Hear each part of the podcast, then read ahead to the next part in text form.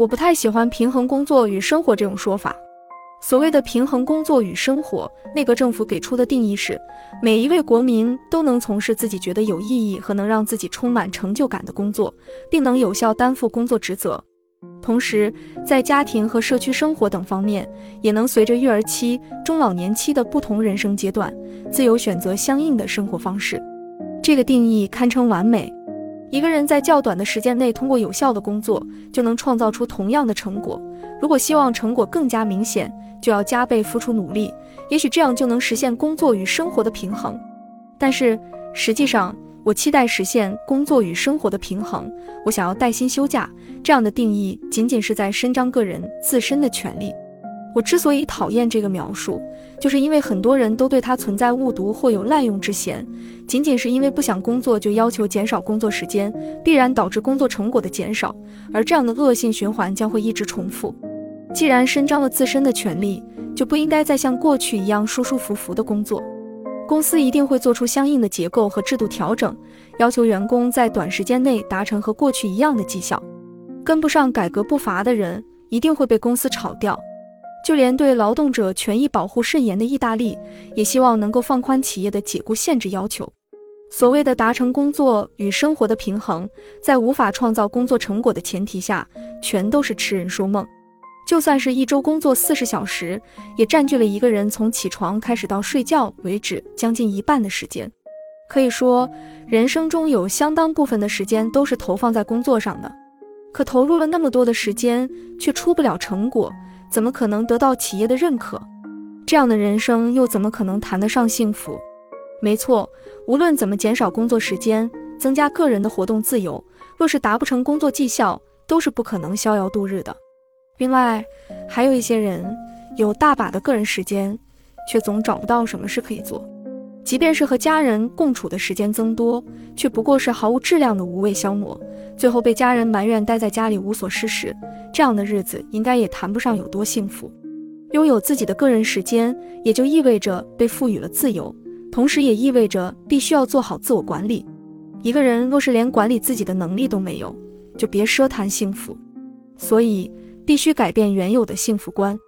为此，我们需要掌控好自己的生活模式，就算是工作时间变短，也可以创造出更多的成果，这样才能让工作和生活两不误。若不把所有层面有效关联起来，就不可能获得真正的幸福。另外，要感受到幸福，自由也非常重要。这里的自由包含物质、精神和时间三个方面。因为时代在不断变化，我们也得与时俱进。若是被旧有的常识所限制、束缚，就无法体验到全新的幸福。从某种角度上说，被常识束缚让人感觉挺舒服的。比如，若是每天只穿制服，就不用去考虑今天要搭配什么衣服。只要被惯性束缚住，便不需要自己主动思考，也不用付出特别的努力。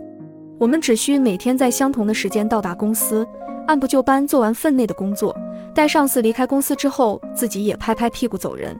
然后公司会支付我们稳定的薪酬，并且替我们妥善打理好税务征收、福利保险等一切事务。于是，我们对很多问题都不会再有怀疑的能力。譬如，为什么大家要在同一个时间上班？为什么领导没走我就不能离开公司之类的问题？这着实很危险。对于房子的看法也是如此。拥有一套房子，住在东京的市中心，也在市中心工作。对于在东京上班的人来说，这样的想法似乎是理所当然的。如果我们尝试去怀疑它，或许可以留意到另外一重选择：工作日在东京市中心租间小型套房栖身，周末则到一个匹配自己生活方式的地方生活。这就是所谓的双城生活。按照过去的价值观判断，这个周末的住宅指代的就是我们常识中的别墅。一提到别墅，往往就会让人想到住在长野清景泽那样的地方，可以不时打上两杆高尔夫。没错，拥有别墅是一种身份和富有的象征，但这是物质至上时代的产物，是富裕阶层所特有的东西。所以，请首先尝试抛弃这种常识上的别墅概念。所谓的双城生活，并不是说除了日常的住宅之外，我们还需要拥有一套别墅。我们可以选择到山林中去体验户外生活，也可以去海边冲浪，为自己寻找另外一个让生活变得更加充实的空间。以前，我们的思维定式认为，我既然在东京工作，就应该待在东京。可现在网络和移动电话如此发达，实际上只要你愿意，随便在什么地方都可以工作。东日本大地震的时候，大家被迫在家待机一周，公司不是照样运作？如果是从事脑力劳动的商人，一周内半数时间不去公司也不会有什么问题。我现在过的便是这样的双城生活。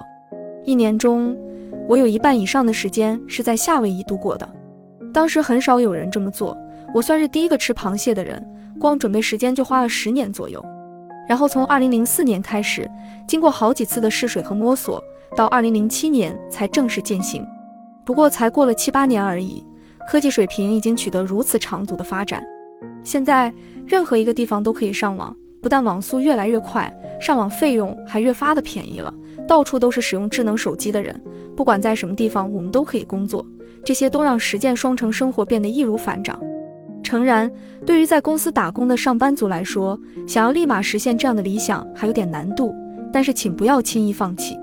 我们可以去考虑实现它的可能性。或许你可以辞去现在的工作，着手创业，或是重新寻找一个可以让你享受双城生活的公司。以前，大部分人跳槽的标准都是以职位种类、待遇好坏来衡量。但是，未来的经济环境将不会允许企业随意为员工加薪。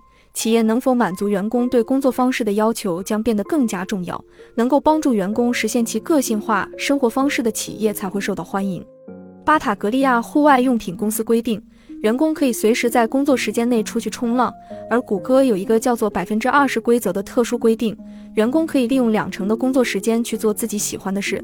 日本也有实行投资津贴、旅游基金发放等独特制度的公司，还有日产汽车、三菱汽车、富士通、东芝等企业都允许员工拥有自己的副业。此外，只要不影响公司正常的业务运作，佳能、普利司通、电装、花王。都允许员工从事兼职，在这个物质、时间、场所和工作方式都越来越自由的时代，若我们还被所谓的常规束缚而不自知，岂不是太过愚蠢？